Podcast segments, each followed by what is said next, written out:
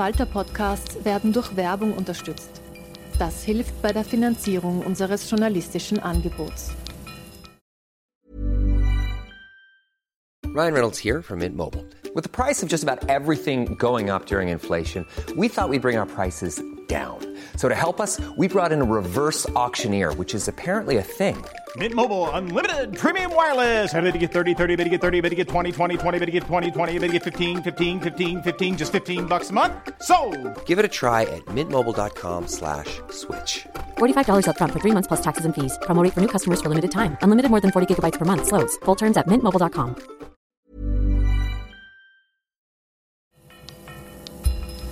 Falter Radio, der Podcast mit Raimund Löw.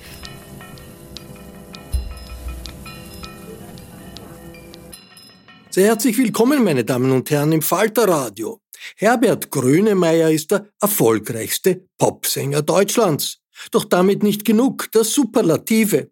Der 66-Jährige mit dem markant kantigen Vortragsstil ist auch der sympathischste, selbstironischste und schmähbegabteste der Musiker. Nicht unbedingt in seinen Liedern, in Interviews aber durchaus. Ein politischer Kopf ist Grönemeyer obendrein, das Herz trägt er stets auf der Zunge. Mit seinem neuen Album Das ist los liefert der in Berlin lebende Künstler eine Art Rede zur Lage der Nation in Liedern. Er reflektiert die multiplen Krisen unserer Zeit und plädiert für Zusammenhalt, Zuversicht und Solidarität. Falter-Redakteur Gerhard Stöger hat mit Herbert Grönemeyer über seine neuen Lieder gesprochen, aber auch über Fußball, über persönliche Schicksalsschläge, die Bekämpfung der Armut, Irrwege der Hippies und über das Herumtigern auf der Bühne im Alter. Herbert, äh, schön dich wiederzusehen. Äh, unser allererstes Gespräch, das vor über 20 Jahren stattgefunden hat, da war ich äh, junger Journalist und etwas unsicher, weil ich all meine Interviewpartner davor geduzt habe und mir gedacht habe, hm, Herbert Grönemeyer, das ist ja nicht so der, der, der durchschnittliche Popsänger, so muss ich möglicherweise Sie sagen zu ihm. Äh, du hast mich dann sehr herzlich mit den Worten Hallo, ich bin Herbert begrüßt. ähm, und damit waren meine Sorgen gleich verflogen. Wie ist denn das bei dir? Äh, Kommt es noch heute vor, dass du in der Öffentlichkeit formeller oder strenger wahrgenommen wirst, als du bist? Ja, das glaube ich nach wie vor. Ja, ich glaube, dass, dass ich, äh, also es gibt immer noch das respektvolle Herr Grönemeyer, was mich dann ja wundert. So dieses, im Ruhrgebiet sagt man Herbert. Wenn man Herbert bist alt geworden, siehst ja ein bisschen komisch aus inzwischen. Oder ich war gerade, vorgestern flog ich von Berlin, wirklich am frühen Morgen um Viertel nach sieben. Also kam wirklich einer, der meinte das, glaube ich, sehr nett. Aber der haute mir direkt entgegen. Mal, Sie sind aber ganz schön alt geworden. Ich sage, oh Gott, ja, danke schön, guten Morgen. Ich freue mich auch, Sie kennenzulernen. Äh, doch, es gibt eine Form von Respekt, die mich selber schon wundert. Also wie ich wahrgenommen werde oder ich, ich kann das auch nicht beschreiben. Also ich gelte, glaube ich, immer noch als der gescheitelte, strenge Deutsche mit diesem etwas bellenden äh, Charakter oder so dieses und also in Anführungsstrichen bin ich, würde ich sagen, zu 70, 80 Prozent, also eher ein etwas alberner äh, äh, Frohsinnsbolzen. Also ich, äh, aber ich habe ich hab auch in Deutschland nach wie vor, was ich zum Teil ganz angenehm finde, weil ich, dadurch scheiden sich natürlich auch die Geister an mir, das ist auch in Ordnung so. Aber äh, wundere mich dann schon manchmal über die, mit welcher Ernsthaftigkeit die Leute denken äh, oder die mich wahrnehmen, ja. Dein frohes Wesen äh, merkt man natürlich auch bei Konzerten. Die zeichnen auch eine unglaubliche Energie und durchaus auch Euphorie aus. Äh, das weiß jeder, der schon mal eines gesehen hat.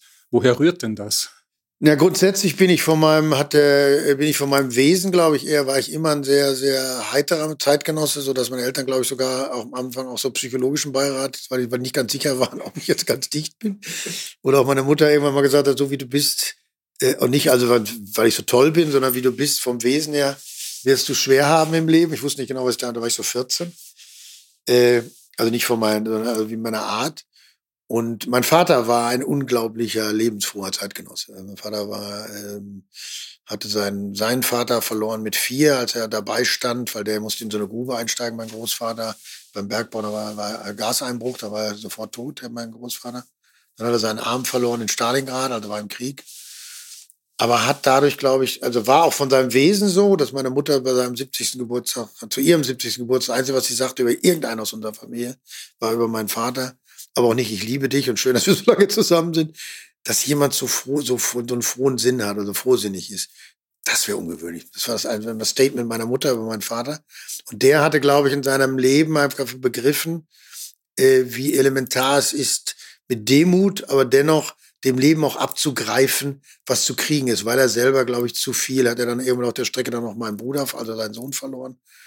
Und das war auch, muss ich sagen, der Knackpunkt. Das muss ich sagen, war sein Knackpunkt. Aber bis dahin war der eine, hatte er eine große Menschenfreude und auch Lebensfreude. Und das, glaube ich, davon habe ich ein bisschen was abgekriegt. Und diese äh, positive Grundhaltung, hast du dir von ihm gelernt oder glaubst du, war diese, waren diese lebenslustigen Gene schon in die Wiege gelegt? Also denke ich schon auch in die Wiege gelegt, denke ich. Äh, nun komme ich auch aus dem Ruhrgebiet. Äh, also wir, glaube ich, lernen da auch sehr, sehr schnell ein großes Maß an Selbstironie kennen, weil das kriegt man relativ äh, entgegengehauen, wenn man, wenn man groß wird da. Äh, äh, durch, auch durch den polnischen Einfluss im Ruhrgebiet. Also man muss im, im Ruhrgebiet nimmt man sich selber nicht so ganz so ernst, weil die Lage ist sehr ernst und war immer sehr ernst. Äh, also man hat so ein bisschen so einen Hauch von britischem, polnischen Humor. Äh, und, und diese Mischung, glaube ich, ja. Ich war aber trotzdem immer in meinem Wesen, auch durch die Musik, die ich machte, glaube ich, immer relativ äh, munter unterwegs, ja. Das Glas ist bei dir immer halb voll, nie halb leer in deinem öffentlichen Auftreten, in dem, was du verkörperst. So viele Menschen sehen das anders. Hast du einen Tipp für sie, wie sie diese Sichtweise respektive Lebenseinstellung ändern könnten? Alles singen beginnen oder? Ja, das meine ich. Ich kann das, das da wäre ich sehr vorsichtig. Also ich glaube, das ist, ich kann ja jetzt nicht allen sagen, äh, äh, fangt mal an, munterer zu werden. Also ich meine, das ist ein Teil, der, der ist mir zugeflogen. Also da wäre ich sehr vorsichtig. Also ich versuche mit meiner Musik oder mit dem, was ich mache, äh, was an, äh, äh, zu, zu produzieren, wo ich hoffe, dass wenn man es hört, eventuell auch in seine, in seine Niedergeschlagenheit und auch in seiner Ohnmacht zum Teil, äh, vielleicht Momente findet, die, die einem irgendwie ein bisschen aufrichten. Aber ich würde mich hüten, Menschen Tipps zu geben, wie sie, äh, dafür habe ich zu viel Respekt vor der Lebenssituation von Menschen, äh, denen jetzt irgendwie sagen, wisst ihr, ich habe jetzt gelernt in meinem Leben, mach das mal so und so und dann geht's dir auch besser. Also da wäre ich sehr vorsichtig. Sondern ich denke, diese Mischung aus Text und Musik oder dem, was ich tue, ist hoffentlich, hat zum, hoffentlich in irgendwelchen Momenten die Möglichkeit, ein bisschen den, vielleicht mal drei Minuten zu erleichtern oder vielleicht auch den Tag, keine Ahnung. Du selber hast schwere Schicksalsschläge erlitten, den äh, Tod deines Bruders hast du vorher schon angesprochen. Trotzdem bezeichnest du dich als sturen Optimisten und man hatte nie das Gefühl, äh, dass du also man hat immer das Gefühl, dass du Verzweiflung und Hoffnungslosigkeit trotzt. Äh, woher kommt das? Wie macht man das, ein sturer Optimist zu bleiben, trotz allem, was im Leben passiert? Ich glaube, das sieht man jetzt ja auch in der, in der Situation, in der sich Menschen befinden, sei es Menschen im Iran, sei es Menschen in, in der Ukraine. Man merkt ja, worauf können die sich berufen bei sich selber? Und wenn sie nicht das Gefühl hätten, wir könnten was auch in aller, in aller Notlage, so habe ich das ja auch erlebt, nicht was die erleben, aber äh, woran appellieren die sie bei sich selber? Sie gucken, was kann ich bei mir selber konzentrieren, um mich aus dieser Situation zumindest millimeterweise rauszuhangeln. Äh, gleichzeitig äh, kam bei mir eben auch hinzu, dass, dass ich eben auch sehr viel äh, äh, Freunde habe, die mir geholfen haben. Aber ich denke, dass, so, so sind wir alle gestrickt. Wir alle Menschen sind gestrickt, dass wir in den komplexen Situationen äh, entweder an uns, unsere eigene, bei uns selber gucken, was, wie schaffe ich es da durch, beziehungsweise hoffentlich dann Menschen um mich herum haben oder so oder auch Hilfe suchen. Aber äh, das war mein Ansatz. Äh, aber da bin ich nicht besonders. Das machen wir alle. Wir alle haben einen Überlebensdrang äh, und, und wollen irgendwie gucken, also versuchen zumindest alles, um das hinzukriegen. Ne? Und, und äh, also denke, aber ich, ich bin, glaube ich, gesegnet mit sehr vielen Freunden, sehr viel Freundschaft, also sehr vielen Menschen um mich herum die alle, äh, wenn es drauf ankommt, so habe ich das auch erlebt in meinem Leben, in diesen schweren Zeiten, dann auch in der Lage sind, den, den, ja, so einen seelischen Beistand zu leisten und einen wirklich daraus zu hieven. Und das, das glaube ich, ist, das, das war mein großes Glück in meinem Leben. Und auch gleichzeitig auch mein Glaube, warum ich an Menschen eben auch glaube. Und das ist vielleicht auch ein Teil meines Optimismus. Verzweiflung oder zumindest große Sorge war ein kollektives Gefühl der letzten Jahre. Ähm, du antwortest drauf mit dem neuen Album, einem Plädoyer für Hoffnung, Mut und Zuversicht. Ich will jetzt nicht wie der ärgste Schwarzmaler klingen, aber trotzdem, wo soll die Zuversicht herkommen, wenn die Klimakatastrophe spürbar ist, ein Virus die Welt auf den Kopf stellt, wieder Krieg in Europa herrscht, Fake News, Wahlen entscheiden und Heizen und warm duschen plötzlich auch in Mitteleuropa zum Luxus wird? Wenn überhaupt nur, also ich male diese Dinge nicht schön und die sind mir genauso bewusst und machen mir die gleichen Sorgen wie an allen Menschen. Äh, äh, äh, wenn mir nicht klar ist, dass es umgekehrt eben immer mehr Menschen gibt, die sich aufraffen und in Aktion treten, die auf die Straße gehen, die die Dinge anprangern, die in die, also in die Aktion treten, Menschen, die Geflüchteten entgegengehen und die aufnehmen, sich um die kümmern, seit acht Jahren, also in Deutschland im enormen Maße. Das heißt also, dieser humanistische Geist oder der Humanik ist verankert. Die Menschen wollen in Aktion treten, wollen helfen, wollen beschützen, wollen Unterstand bieten. Äh, äh, mir sind diese Themen genauso bewusst. Die machen mir, lassen mir auch meine, meine, meine Haare ausfallen. Aber dennoch glaube ich eben, dass wir, wenn wir in Aktion treten, wenn wir in die Aktion kommen, dass wir in der Lage sind, auch Dinge zu verändern. Ob wie schnell oder wie uns das gelingt oder ob uns das noch rechtzeitig gelingt, was das Klima angeht, weiß ich nicht. Aber das, äh, aber es nützt ja nicht. Wir müssen ja trotzdem in die Aktion. Also insofern, äh, da bin ich dann vielleicht auch fatalistisch. Äh, aber mir sind die Dinge bewusst. Mir sind die Dinge bewusst. Aber gleichzeitig muss man umgekehrt mal sagen, der Krieg in, in der Ukraine ist ein Krieg für die Ukrainer im Sinne von, wir wissen gar nicht, was denen gerade passiert. Also wir können uns gar nicht in Ansätzen hineinversetzen, was bedeutet das eigentlich wirklich. Da sind wir ja noch fast in einer komfortablen Situation, also in einer riesen komfortablen Situation. Äh, also insofern, oder auch im Iran. Ich meine, was heißt das, auf die Straße zu gehen und wissen, dass man vom Tode bedroht ist, das ist ja nicht mal eben nur eine Spaßveranstaltung. Das ist ja nicht eine Demo gegen, gegen äh, keine Ahnung, ewige Fahrpreiserhöhung, sondern das ist, da, da weiß ich, wenn ich auf die Straße gehe, dass ich mit dem, mit dem, also, dass mir der Tod drohen kann in der Sekunde. Und trotzdem gehe ich. Ich meine, das sind alles, oder in der Ukraine, äh, äh das sind, das sind äh, äh, existenzielle Zustände, die sind für uns noch, also nicht in an, annähernd äh, vorstellbar. Äh, aber umgekehrt ist es eben ein Zeichen, selbst in solchen Umständen gehen die raus oder kämpfen. So, was heißt das für uns?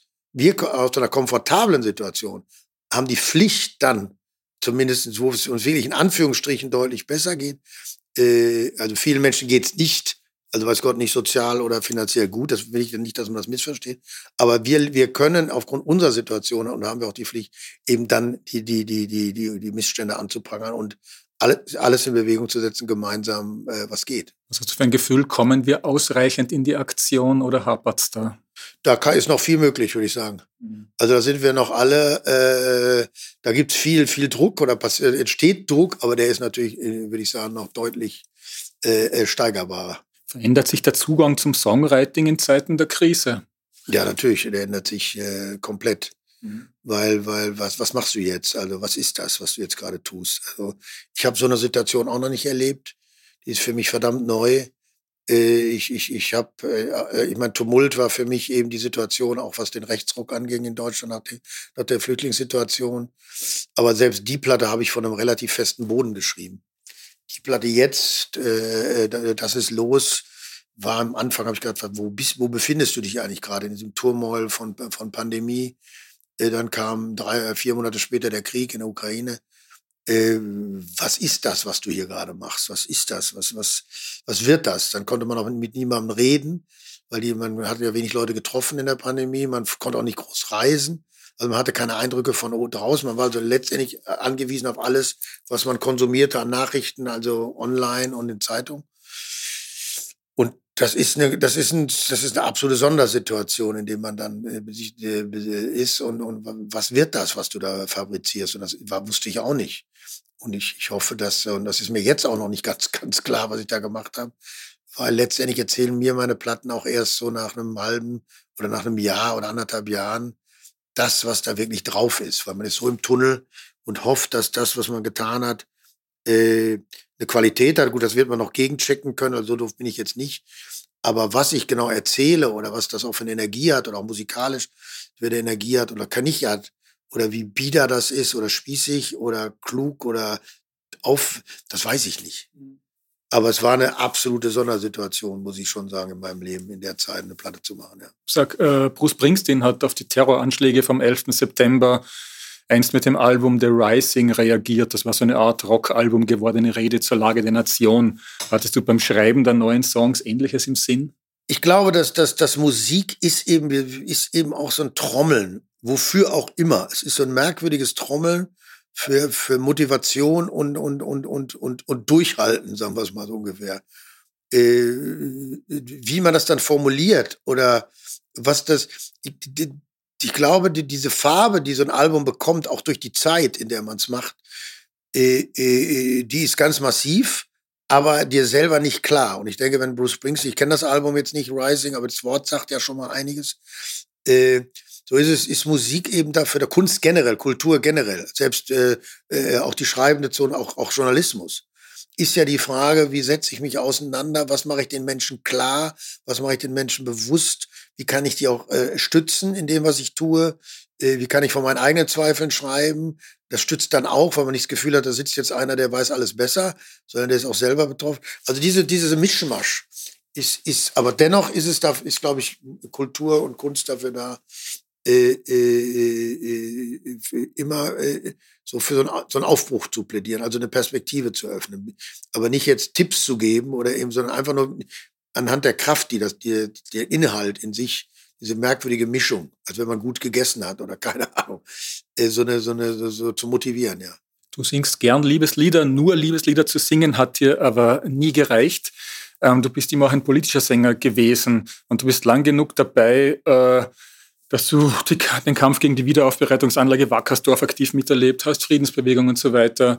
Ähm, hast du jetzt ein Déjà-vu, wenn du an die 80er denkst, an Begriffe wie Waldsterben, saurer Regen und heute hat man die Klimakatastrophe? Das ist in der, in der Dramatik sicherlich noch äh, etwas anders, würde ich sagen. Das ist, äh, aber äh, was diesen Aufbruch anging in den 80er Jahren, auch damals gegen die Stationierung der Pershings, was das für eine Motivation hatte in der Gesellschaft, wir haben da eine Demo, glaube ich, von 300.000 Leuten in Bonn.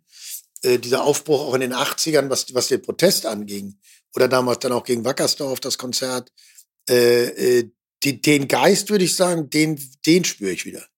Ich spüre den Geist bei dieser Generation, die jetzt da ist, die suchen nach Formen, also zeitgemäßen Formen und, und, und Gemeinsamkeiten, einen ähnlichen Aufbruch äh, in, in, Gang zu setzen, also einen ähnlichen Protest in, in, Gang zu setzen.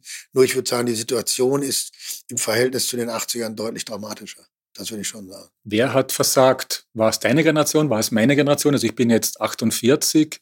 Warum liegt es jetzt wieder an den Jungen? So wie damals es die Jungen waren, die aufbegehrt haben, die gemahnt haben. Es wird jetzt kompliziert. Also ich glaube, dass ich glaube, dass es, dass es äh, ja, wie soll man das sagen? Ich will jetzt keinem die Schuld geben, aber dass dieser, sagen wir mal, dieser neoliberale Geist im, im Gegensatz zum sozialdemokratischen Geist, würde ich mal sagen, der hat gewonnen. Und der hat auch den Menschen, die sicherlich aus der, aus der, aus der Arbeiterschaft, oder heute würde man sagen, Niedriglohn oder was immer, wie das sich alles bedeutet, aus, den, aus der Arbeiterschaft, so nenne ich sie aber nach wie vor, hat die frustriert, weil sie gemerkt haben, wir werden nicht mehr repräsentiert, wir werden auch nicht mehr gesehen, wir werden auch nicht mehr gehört. Es kümmert sich keiner es alles geht nur, du kannst es schaffen, wenn du willst. Und, äh, und wenn du es nicht schaffst, bist du selber schuld. Und das, dieses Thema war früher anders. So hat man das früher nicht gesehen. Früher gab es einen Geist, wo man sagte, es kann nicht jeder schaffen, weil seine, seine soziale äh, Situation, seine familiäre Situation, seine Herkunft äh, ist, ist einfach zum Teil einfach so einschneidend, sondern die Gemeinschaft ist, hat die Verantwortung dafür. Wir haben ein Verantwortungsgefühl füreinander. Und dieses Gefühl spüren die Leute nicht mehr. Die haben das Gefühl, und das treibt die dann natürlich, das frustriert die. Dann gibt es diese, diesen Ansatz von Wut gegen Eliten, die meinen, können alles besser, dann die Leute zwischen Stadt und Land.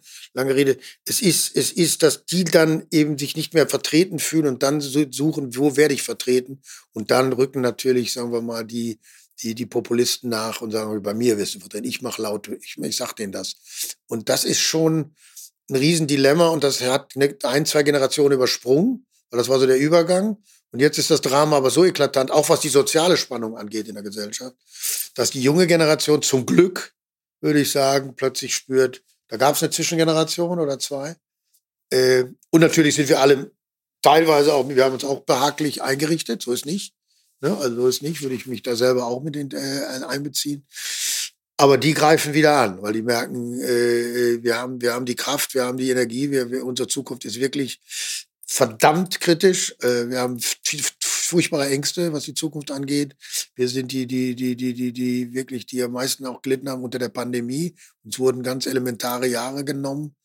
Äh, und, und da sehe ich schon äh, äh die große Chance, aber es, es, es, es, es hat Generationen haben da nicht, sind da nicht eingeschritten, das stimmt. Ja. Du hast schon gemeint, äh, was das Klima anbelangt, steht man heute schlimmer da, ungleich schlimmer als in den 80ern. Noch etwas hat sich verschlimmert, nämlich die äh, Schere zwischen Arm und Reich, Richtig. die kapitalistische ja. Weltordnung aufgehen hat lassen. Und trotzdem bleibst du positiv gestimmt und hoffnungsfroh. Wo siehst du da eine, einen möglichen Ausweg? Wo siehst du einen, weiß ich nicht, äh, Silberstreif am Horizont. Nein, nein, ich sehe, ich sehe genau, also du sprichst das genau an, weil ich glaube, das ist jetzt so ein Thema, mit dem ich mich jetzt gerne oder wir uns äh, beschäftigen wollen in den nächsten zehn Jahren. Wir sind eine Gruppe, wir haben uns jetzt gerade zusammengetan, wir fangen so die ersten Gespräche an. Mich interessiert, also wir, wir, wie viele andere auch, wollen wir mit, uns mit dem Thema Armut auseinandersetzen. Ich möchte gerne rausfinden, äh, wir wollen, also wir wollen rausfinden, was ist das, warum gibt's das? Warum ist das in Deutschland in keinem Parteiprogramm ver verankert? Keine deutsche, keine Partei von links nach rechts hat in ihrem Programm außer den Grünen so internationale Armut, aber keine im, im Lande. Ich weiß nicht, wie das in Österreich ist. Also mich interessiert das, weil du, du sprichst exakt den Punkt an. Es geht hier um Arm. In Deutschland sind 13 Millionen von der Armut betroffen. Und das sind nach Untersuchungen, nur 5 Prozent der Menschen haben keinen Job. Der Rest, 25 Prozent arbeiten und 70 äh, Prozent in Ruhestand oder sind durch ihre, durch ihre äh, Krankheit zum Teil äh, erwerbsbehindert oder kümmern sich um andere Menschen. Äh, weil es wird ja immer das Bild so hochgehalten, da sitzt einer auf dem Sofa und guckt die ganze Zeit nur irgendwie, äh, keine Ahnung, äh, mit Chips. Das ist einfach gemein. Und dann ist aber interessant, wieso ist das? Wieso hat man dieses, behält man dieses Bild so hoch und wieso ist das kein Thema? Wieso hat, haben die Menschen, die von Armut betroffen sind, keine Lobby? Also wo, wo ist das? Lange Rede, ich will das gar nicht so schwafeln, aber du sprichst, ja. ich will damit nur erklären, es ist nicht so, deswegen will ich nicht nur irgendwelche, und gleichzeitig sind aber die Menschen, dann kommen wir zu dem Punkt, was du sagst, sind die Menschen an sich absolut willens, anderen zu helfen. Ne? Also es ist ja nicht so, dass die Menschen, so wie sie auch jetzt Geflüchteten helfen, wären sie auch absolut in der Lage zu sagen, äh, äh, äh ich würde auch gern meinem Nächsten helfen, wenn ich wüsste wie. Ne? Und jetzt ist die Frage, und wir, wir haben, fangen wirklich gerade, wir sind ganz äh, jungfräulich. Wer sind wir? Das ist eine Gruppe von Freunden. Wir sind so eine Gruppe von Freunden, die sich zusammengetan haben. Äh, und wir, wir wollen, wir versuchen dem auf den Grund zu gehen, mit, auch mit anderen Organisationen, die das auch tun. Also nicht, dass wir jetzt, und wir haben, es gibt dann so die ersten, also in Deutschland wäre es zum Beispiel mit 15 Milliarden im Jahr, könnte man schon die Armut querbeet schon deutlich lindern, zum Beispiel. Das ist ein interessanter, das, das ist von einem, ich sage nicht jetzt von wem das ist, aber jemand, der sich mit nichts anderem beschäftigt als mit der, mit, mit der Armut. Ketzerische Frage, müsste man nicht äh, in größeren Mengen der SPD beitreten und die SPD wieder auf äh, links polen? Man müsste die Sozialdemokraten, deswegen komme ich da und ich komme ja noch aus dem Ruhrgebiet, ich bin, bin groß geworden in einem sozialdemokratischen äh, Kernland. Und der Geist im Ruhrgebiet war, ohne das jetzt schön reden zu wollen, war eben genau der, wir hatten das Gefühl, wir wissen voneinander und wir sind auch füreinander verantwortlich. Und das ist genau der Geist, der muss zurück. Und ich glaube, es ist über die Jahre den Sozialdemokraten weltweit, würde ich fast sagen. Also es geht gar nicht hier um, um Deutschland. Ist der, ist der Geist von abhandengekommen, weil es ist wesentlich schicker, sich, keine Ahnung, äh, nämlich Herrn Schröder zu gucken, wo bleibe ich eigentlich später und kriege ich da mal einen Vertrag über 200.000 Euro im Jahr oder keine Ahnung. Mhm. Ich bin jetzt gemein, bin jetzt ketzerisch. Aber äh, der muss, der muss zurück. Der sozialdemokratische Geist muss zurück. Dieses, dieses, und es gibt ein Buch von Paul Collier, kann ich sehr empfehlen. Das ist ein äh, Soziologe aus England, der beschreibt, gerade Deutschland und Österreich, lustigerweise, wären in der Lage, beispielhaft das Problem der Armut deutlich in den Griff zu bekommen. Was jetzt nicht, nicht nur Thema des Geldes ist, wir reden ja nicht nur über ein Thema des Geldes, sondern auch der, natürlich auch der Zugang zu Bildung und das ist komplexer. Ich rede jetzt auch so klug. Ich will damit nur erklären, mich würde das mal interessieren über einen langen Zeitraum. Nicht, nicht, um einfach rauszufinden, wieso gibt es keine Lobby? Wieso ist das, äh, das ist hochkomplex und das machen auch viele Leute schon sehr interessante, aber das mal zu bündeln. Und weil daran liegt, das ist ein enormer Sprengsatz in der Gesellschaft und besonders in den Gesellschaften, wo es nicht sein müsste. Und dann fragt man sich, warum ist es dann doch so? Hey, I'm Ryan Reynolds. Recently, I asked Mint Mobile's legal team if big wireless companies are allowed to raise prices due to inflation. They said yes. And then when I asked if raising prices technically violates those onerous two-year contracts, they said, "What the f*** are you talking about? You insane Hollywood ass." So to recap, we're cutting the price of Mint Unlimited from $30 a month to just $15 a month. Give it a try at mintmobile.com slash switch. $45 upfront for three months plus taxes and fees. Promo rate for new customers for limited time. Unlimited more than 40 gigabytes per month. Slows. Full terms at mintmobile.com. Das ist aber, um das nur zu, mir ist das bewusst. Deswegen will ich nicht nur darum singen, sondern ich möchte auch eben, das habe ich damals nach der Wiedervereinigung auch gemacht. Da habe ich ein Jugendheim aufgemacht für rechte Jugendliche in Leipzig. Da haben mich alle für bekloppt erklärt. Wir haben alle gesagt, was soll denn der Scheiß? Ich sage, ja, wenn ihr euch um die Jugendlichen nicht kümmert nach der Wiedervereinigung, dann werdet ihr ein, ein, Problem, ein, ein Problem haben. Weil die Eltern kommen im neuen System nicht klar, die verlieren ihre Autorität vor den Kindern. Die Kinder wissen gar nicht wohin, äh, sind verzweifelt. Dass, also lange Rede. Und das habe ich auch acht Jahre lang gemacht. Äh, äh, mit dem Ergebnis, dass dann in dem Viertel die, die, die, die Gewalt plötzlich runterging und die Polizeistation abgezogen wurde und mit dem ich das gemacht habe, nachdem ich ein Jahr mit der Stadt gekämpft habe, dass ich das machen kann, wurde dann Bürgermeister aufgrund des Projekts. Ich will jetzt gar nicht mich, ich will jetzt nicht mich loben. Ich will nur erklären, äh, sondern ich will erklären, dass es interessant sein kann, Themen einfach rauszuholen und alle als Gesellschaft sagen, warum ist das immer noch vorhanden? Wieso haben wir das? Also und weil, ich schalte dann auch die Klappe, aber ich will das nur, mhm. mich interessiert das. Mhm. So. Wie schätzt du jetzt an äh, die, die, die Ampelkoalition bisher ein, die Arbeit? Es gibt wieder einen SPD-Kanzler in Deutschland, erstmals nach vielen Jahren. Also was den sozialdemokratischen Geist angeht, den sehe ich noch nicht so richtig. Mhm. Fairerweise muss ich aber auch sagen, sind die an die Macht gekommen oder in die Regierung gekommen in einer sehr, sehr komplizierten Zeit. Das muss man auch sagen was geschaffen worden ist, zumindestens, wo ich, äh, man hat das Gefühl, es gibt öffentliches Gerangel. Das finde ich auch relativ sportlich. Das Einzige, was ich finde, was passiert ist, was ich gut finde, ist, dass es zum Teil von Ministern eine Sprache gibt, die neu ist, wo ich wirklich verstehe oder wo sich auch Minister hinstellen und sagen, ich weiß auch nicht, worum es geht oder ich habe auch keine Ahnung oder wir, also dieses, dieser neue Sprachduktus ist zumindest mal so, dass viele der, also einige dieser Minister inzwischen so sprechen, dass man auch nicht nach drei Sätzen nicht mehr hinhört, weil man es nicht mehr versteht oder der nur die ganze Zeit irgendwas kaschieren will.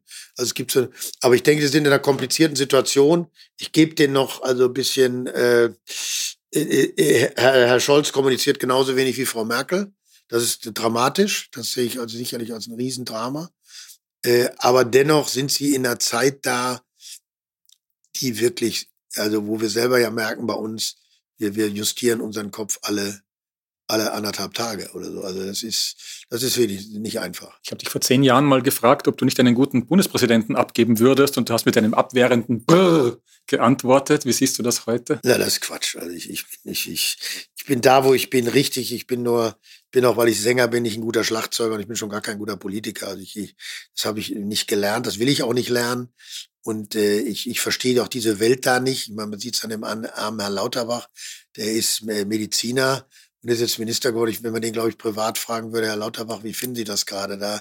Da sagt er, wenn ich das gewusst hätte, wäre ich, glaube ich, lieber Mediziner geblieben. Äh, aber nee, das ist nicht mein, das, das, das, das, das ist nicht, das ist also, ist eine lustige, ist eine spaßige Idee, aber ich bin da, wo ich bin, hoffentlich, äh, also bin ich gut aufgehoben. In einem der neuen Lieder sprichst du dezidiert den idealistischen Kampf junger KlimaaktivistInnen an muss die Welt erst in Flammen stehen, dass wir uns aus unserem Koma drehen, heißt es da allerdings auch. Ist es nicht längst so weit, dass die Welt in Flammen steht? Stichwort äh, globale Erwärmung. Ja, das meine ich ja damit. Ja. Das ist, da, da sind wir, ja, da sind wir. Okay, aber. Ja, da sind wir. Nicht muss die erst, sondern wir, wir stehen in Flammen. Also sogar in Europa sogar noch äh, äh, ja. analog, würde ich sagen. Also da brennt's auch, also zusätzlich noch. Aber das sind wir bereits, ja. Aber ja. deswegen ist, wir haben es ist äh, weit nach zwölf. Und trotzdem sind noch nicht alle aufgewacht, hat man das nee, Gefühl. Sonst, das ist der ja. Punkt. Also ja. wir, und wir schaffen das auch nur, wenn sich alle klar darüber sind, dass es ein unglaubliches Zusammenraufen, nur durch ein unheimliches Zusammenraufen geht. Sonst ist, ist es fatal, ja. Wir wollen gemeinsam äh, aus dem Nebel, dein weiblicher Blick ist der Hebel, singst du am Ende der neuen Platte. Ist das dein Outing als Feminist? äh, also erst bin ich so feministisch, wie ich wie ich hinkriege. Äh, ja, es ist man man spürt ja, dass die dass die Zeit eben auch diesen feministischen Geist auf den Plan ruft und dass die deutlich Akzente setzen, sei es der der der der der der, der Aufbruch in der Protest in, im Iran und generell, dass dass man gerade in diesen Zeiten äh, merkt, wie sehr äh, der weibliche Geist versucht, eben ja auch die, ihre, also ihre, ihre Rechte zu erkämpfen und gleichzeitig auch äh, Lösungen anzubieten, wie wichtig der ist, ja. Das ist so ein bisschen die Ode an diesen, diesen beeindruckenden Kampfgeist, ja. Kinder an die Macht hast du in den 80ern gesungen. Meinst du heute Frauen an die Macht, ohne es direkt so zu formulieren? Also auf jeden Fall deutlich stärker an die Mächte, würde ich sagen. Also ich, es ist jetzt nicht, dass, also Kinder an die Macht war sicherlich ein Hauch platter als jetzt äh, Turmhoch. Äh, aber man sieht ja, wie weit wir noch entfernt davon sind. Also selbst nachdem, nachdem wir das, nun, das Thema ja nun schon, weiß nicht, seit 30, 40 Jahren Thema ist, äh, äh, sind wir immer noch weit entfernt davon, dass es Gleichberechtigung, gleiche Löhne gibt, Akzeptanz gibt, patriarchalische Systeme. Äh, also insofern ist da noch sehr, sehr viel zu tun, aber es ist beeindruckend, wie, wie, so, eine zweite, wie so eine zweite Welle gerade kommt. Ja. In, äh, an der flottesten neuen Lieder reimt sich Lifehacks Burnout Horoskop auf cis-binär und transqueerphob. Hast du keine Angst, weil du vorher gemeint hast, so schön, dass es Minister und Ministerinnen gibt, die verständlich sprechen. Äh, hast du keine Angst, mit dieser Terminologie äh, die allgemeine Verständlichkeit einzubüßen? Ich muss nicht allgemein verständlich sein. Also ich nicht. Also als Minister, ich verlange von Politikern, das fand ich schon immer dramatisch, wie die es schaffen, innerhalb von anderthalb Sätzen direkt wieder in, die, in dieses Geschwafel umzukippen ich denke, ich als Musiker äh, bin ja keine, ich mache keine Vortragsreise. Ich, ich singe, ich singe, ich, ich reiße Dinge an, wenn ich es schaffe. Ich, ich, ich sehe mich nicht, das ist kein, äh, ich, ich mache auch keine äh, Lyrikreise, sondern ich versuche eine, eine, eine Dynamik hinzukriegen oder eine Energie hinzukriegen. Und ich muss nicht, ich muss nicht für alle Menschen verständlich sein. Das war auch schon immer meine, das war der größte Kritikpunkt für viele Menschen, dass man den eh nicht ganz, also nicht nur inhaltlich nicht versteht, auch stimmlich nicht versteht. Da sehe ich nicht, das muss ich nicht. Ich muss nicht für alle Menschen verständlich sein. Seit wann hast du den Begriff CIS im Repertoire? Ich habe schon ganz viele CIS gesungen. okay.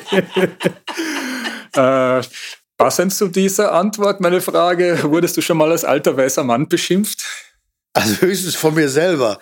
Äh, aber ich gehöre sicherlich dazu. Also ich meine, das glaube ich ist ja, ist ja, wäre ja äh, etwas überheblich zu sagen, dass ich nicht auch dazugehöre. Ich meine, ich bin jetzt, werde 67 und äh, ich bin sicherlich einer, also ich bin jetzt nicht daran komplett schuld alleine, aber ich gehöre zu dieser Generation, die natürlich die Welt auch aufgrund ihres ihres Geizes und ihrer ihrer ihrer eigenen Ego Ego äh, Ego-Dynamik auch dahin getrieben hat, wo wir gerade sind. Also das, das ist, da würde ich sagen, ich bin, bin, bin auf jeden Fall Teil dieser Kultur, ja. Okay. Also ich sehe dieses, ich sehe das eben, wenn man sich überlegt, dass die Welt, dass diese Generation mal Hippies waren, ne? also wenn man den, den Bogen mal schließt, dass diese Menschen, die heute zwischen 60 und 80 sind, äh, auch weltweit an sich geprägt sein sollten, in der westlichen Welt von, äh, von, äh, von ihrer Zeit in der Hippie-Zeit, und sich dann überlegt, wie geht's eigentlich hier gerade mit Umverteilung und äh, wie, wie bewusst ist den Menschen die Situation anderer, dann wundert man sich, weil man würde ja erwarten, wenn ich daher komme, müsste das Gros dieser Generation ja äh, eine sein, die nichts anderes im Kopf hat als, als Gleichberechtigung. Und also das, das ist so ein Thema, was mich interessiert. Also wieso, oder sind das die cleversten? Ne, sind das die, diese Generation die cleverste, die so tut, als ob, aber genau, also die Wasserpredigt und, und, und, und Wein singt, also Wein, Wein trinkt. Also, die, und in dieses Spannungsfeld würde ich zumindest vom, vom Denken her sagen, gehöre ich auch. Ja, also mit dem muss ich mich auch auseinandersetzen, weil ich komme daher. Das heißt, was hat das für mich für eine Bedeutung? Aber du stehst doch dazu, dass du Wein trinkst. Ja, ja, richtig, das tue ich. Nein, aber ich sage, natürlich hat mich diese Zeit und dieses Denken, ich, ich finde das phänomenal, dass diese, darüber denke ich an, wie kann es sein, dass wir in so einer komplexen Situation in der Welt sind, obwohl die, die den Ton angeben, in Anführungsstrichen, sei es auch in den Betrieben und Industrien oder in der Wirtschaft oder auch in der Politik oder in, in allem, im Grunde die Generation der Hippies sind. Das meine ich, darüber rede ich. Mit welchem aktuellen deutschen Fußballer kannst du dich am ehesten identifizieren? Mit welchem aktuellen deutschen Fußballer kann ich mich am besten? Ich weiß, du bist Borussia Dortmund-Fan. Ja, Jetzt kommt womöglich jemand, den niemand kennt hier in Österreich. Aber schauen wir mal, was du sagst. äh, Im Moment würde ich sagen, äh, äh, muss es ein deutscher Fußballer sein oder muss in der Bundesliga spielen? Okay, ja, sag mal, wer fällt dir ein? Ich würde im Moment sagen, Wirtz von Bayer Leverkusen. Okay, warum? Weil der war schwer verletzt und ist aber, denke ich, einer der größten deutschen Fußballtalente und ist jetzt gerade wieder da und ist in dieser Verletzung komischerweise auch, ist noch immer noch sehr jung, aber hat ein unglaublich gutes Auge für, für den Raum, für die Leute, also verteilt unheimlich klug. Der hat uns bei der WM gefehlt, aber das ist ein Wunder. Florian Wirtz ist ein wunderbarer Fußballer. Mhm. Und ist ein Mittelfeldspieler, so der, das hat mich immer interessiert, die so eine, so eine Regie führen. Also auch wie, wie Goretzka, der kommt, den mag ich deswegen gerne, weil er aus Bochum kommt. Und auch haltungsstark. Und auch ne? haltungsstark ne? ist, genau. Der kommt auch, auch wie Neuer, der kommt aus Gelsenkirchen. Auf den ersten Blick möchte man ja meinen, äh, auf den oberflächlichen ersten Blick, Joshua Kimmich, der strenge Mittelfeldgeneral von Bayern München, der zur Not auch das Tore schießen selber erledigt, wenn die anderen auslassen. Äh, das wäre der Grönemeyer im deutschen Fußball. Oh. Allerdings hätte ich äh, bei genauerem Hinschauen vermutet, dass dir so ein unberechenbarer Schmähbruder wie Thomas Müller ungleich näher ist, wenn es denn ein Bayer sein darf. Das ist für mich als Preuße schwer. Also ich meine, da nehme ich eben den, äh, also ich, ich, ich halte mich dann immer fest an der, an der Energie von Bayern München, weil die zwei Bochum haben. Einmal war Hermann Gerland, der war auf der Bank, das war ein Urgestein, Bochumer Urgestein. Und dann eben Leon Goretzka, weil der ver, ver, vermittelt hat für mich alles, hat den Müller und den Kimmich in sich. Ja. Nirgendwo sonst auf der Welt scheint die letzte WM ein derartiges Politikum gewesen zu sein wie in Deutschland. Du hast selber schon Fußballlieder geschrieben und sogar dem Ex-Teamchef Jogi Löw besungen. Warst du beim Turnier am Schirm mit dabei oder hast du boykottiert als Fußballer? Ich war am Schirm dabei und fand aber dann auch diese Aufarbeitung jetzt und im Nachhinein, dieser Eiertanz, äh, den fand ich sehr, sehr speziell und finde natürlich die FIFA in ihrer, in ihrer Art und auch den, den, den Herrn Infantino, der da, glaube ich, wohnt in Katar, das ist natürlich schon der pure Zynismus, würde ich sagen. Also das war, das lag auch über dem ganzen Turnier, würde ich sagen. Das ist, dadurch war es äh, äh, schwierig. Aber ich habe es gesehen, ja. Als ich habe mich als Fußballfan nicht entzogen. Wurde der deutschen Nationalmannschaft Unrecht getan in der öffentlichen Beurteilung? Nee, sie haben, sie haben sich ja nicht für, für keine Seite entschieden. Das ist natürlich fatal. Also wenn ich mich aufmache und dann muss ich auch den ganzen Weg gehen. Da muss ich klar sagen, und das war ja wohl die Debatte auch hinter den Kulissen, auch mit der One Love Binde und überhaupt, dann muss ich wirklich nach vorne gehen und sagen, ich mache das jetzt. Und dieses komische dann in, in, in irgendwie so, so eine halb so eine halbe Aktion. Ich glaube, das war sehr schade. Ich war, es war sehr schade, dass das politisch, auch von, man sagt dann immer, die Spieler müssen nicht politisch sein. Das sehe ich leider einen Tick anders. Ich glaube, Spiel, Fußballspieler sind genauso Menschen wie du und ich. Und wenn ich da bin, und mir quasi sukzessiv äh, erklärt wird, du musst jetzt aber die Klappe halten, was auch eben äh, die Art und Weise, wie mit Homosexualität umgegangen wird in, in Katar, das darfst du nicht äußern, dann muss ich leider sagen, dann fahre ich nach Hause. Also dann, das, das sehe ich anders. Sehe ich, äh, oder speziell nicht so zu reden und dann nicht zu reagieren. Wem hast du im Finale die Daumen gedrückt? Im Finale habe ich schon, ich bin sehr frankophil, also bin sehr frankophil, weil ich da früher meine ganze Jugend, meine ersten Freundinnen waren alles Französinnen. Äh, aber ich fand Argentinien, äh, äh, habe ich schon, das war schon. Und ich mag eben De Maria, ich mag den halt, ich finde den, den finde find ich halt gigantisch, weil der auch immer noch lacht, wenn der Fußball spielt. Der hat diese große Fähigkeit, der läuft immer mit dem Lachen übers Feld. Das hatte, hatte das hat auch ein Spieler, Kolumwani bei Eintracht Frankfurt. Der freut sich immer schon, bevor er das Tor schießt, lacht der schon. Also der ist auch so ein Mörderfußballer. Äh, aber äh, äh, ich habe Argentinien die Daumen gedrückt. Hm. Hast du schon mal ausprobiert, von einer künstlichen Intelligenz einen Grönemeyer-Song schreiben zu lassen? Ich habe gerade ein Interview gemacht mit einer anderen, mit einer anderen großen deutschen Zeitung, die mir so künstliche Energietexte vorgelegen, äh, künstliche ja. Intelligenztexte vorgelesen haben äh, äh, und haben der Maschine eingegeben, sie möchten mal wie Grönemeyer schreiben und haben die gefüttert mit Texten von mir. Und dann habe ich mir das durchgelesen. Also ich selber habe das nicht gemacht, nein. Äh, und dann habe ich mir das durchgelesen und ich glaube einfach, also es war erstmal äh, relativ schlecht. Äh, und äh, ich glaube, was Kunst angeht, also ich denke, sie können in der Administration vielleicht ganz gute äh, Dinge leisten. Auch, auch mögen Künstler sich deren bedienen und mit der, mit der künstlichen Intelligenz auch Kunstwerke herstellen.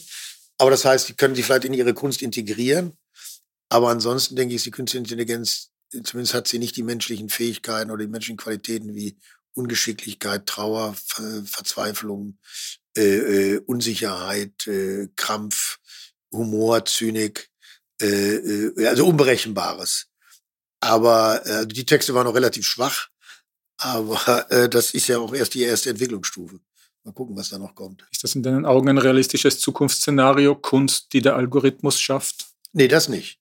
Sicherlich keine, nicht Kunst, die der Algorithmus. Das, glaube ich, wird nicht funktionieren. Das, das ist das gleiche Thema zwischen digitalem Instrumenten und, und, und analogen Instrumenten. Aber sie werden sicherlich immer weiter, also ich meine auch heutzutage ist schon sehr viel äh, äh Berechnung, auch in der, speziell in der Musikszene, auch durch die Streaming-Unternehmen, die Streaming-Situation, äh, äh, führt das schon sehr stark zu so einer äh, äh, Formatierung von Musik. Äh, aber es wird immer, es wird immer, meine ich, dann die Debatte bleiben, so bin ich groß geworden, was ist gut und was ist schlecht. Und das ist dann letztendlich äh, spürbar, ob dir eine Maschine ein Essen kocht oder ob du mir ein Essen gekocht hast. Andere Menschen freuen sich in deinem Alter, du wirst heuer 67 über die Pension. Ist sowas für dich überhaupt denkbar, in Pension zu gehen? Also ich, ich, ich habe mal geguckt, ob irgendwo eine liegt. Ich habe noch keine gekriegt. Nee, das ist, das ist, das ist für mich nicht insofern nicht, das ist auch das Glück, weil so denke ich halt nicht. Also ich denke schon über das Alter nach. Ich würde jetzt nicht sagen, ich fühle mich jetzt noch wie ein, wie ein Jungspund.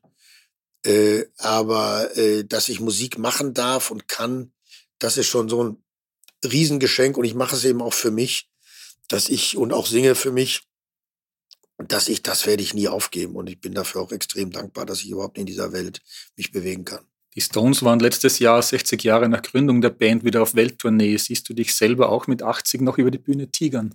Ich glaube, ich werde nicht mehr tigern, leider. Ich glaube, das wird sich so nach und nach, äh, also ich glaube, der Mick Jagger nimmt auch bei also Tanzunterricht oder glaube, der ein hartes Training. Ich habe mittelhartes Training. Aber äh, ich werde sicherlich noch äh, ähm, hoffentlich so lange wie möglich, vielleicht auch bis 87 oder 83 oder keine Ahnung, wie lange mir der liebe Gott noch gibt, halbwegs klar durch die Gegend zu hechten. Hoffentlich singen dürfen, so würde ich sagen. Aber äh, das werde ich so lange, äh, Buena Vista Social Club, glaube der war 96, rauchte seine Zigarre und spielte noch Klavier. Und Charles Aznavour war 92. Aber ob ich dann auch über die, die Bühne tiger, dann werde ich vielleicht da stehen und im kleinen, entspannten Rahmen äh, das ein oder andere Lied noch trällern. Leonard Cohen ist auch nur still gestanden und hat genau. ganz. Genau, ich habe Leonard Cohen zweimal noch habe ich gesehen. Zum Glück bin ja ein riesen Leonard Cohen-Fan. Und der hat das eben sehr würdig und sehr, sehr ruhig. Aber eben dann auch drei Stunden, muss man auch mal sagen. Mhm. Und ein bisschen tänzeln zwischen. Bisschen, genau, so ganz leicht angehoben. Äh, I'm your man. Also so, äh, äh, also ich bin doch der Mann, aber inwieweit ich dann auch da rumtiger, das wird sich, glaube ich, wird sich dann so langsam legen. Vielen Dank für das Gespräch. Gleichfalls. Es war mir wie immer eine Freude. Gleichfalls. Zu hören war der deutsche Musiker Herbert Grönemeyer im Gespräch mit Falter-Redakteur Gerhard Stöger. Ich verabschiede mich von allen, die uns auf UKW hören, im Freirad Tirol und auf Radio Agora in Kärnten. Überraschendes aus der Welt der Kultur gibt es regelmäßig im Falter. Ein Abonnement des Falter sollten Sie sich leisten. Alle Informationen gibt es im Internet unter der Adresse abo.falter.at. Ursula Winterauer hat die Signation gestaltet, Philipp Dietrich betreut die Audiotechnik im Falter. Ich verabschiede mich bis zur nächsten Sendung.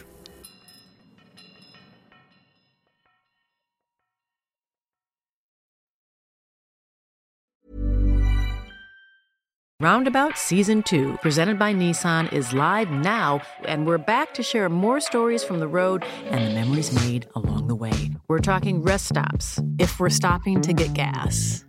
You will be timed. Misguided plans. I grew up in the city, so I have like, you know, a healthy fear of real extreme darkness. a lot of laughs. Y'all weird, but you, yeah, you, you were different. And so much more. Listen and subscribe wherever you get your podcasts. Hello, this is Danny Pellegrino, host of the Everything Iconic podcast, and I'm here to tell you all about Splash Refresher because hydration is mandatory, but boring is not.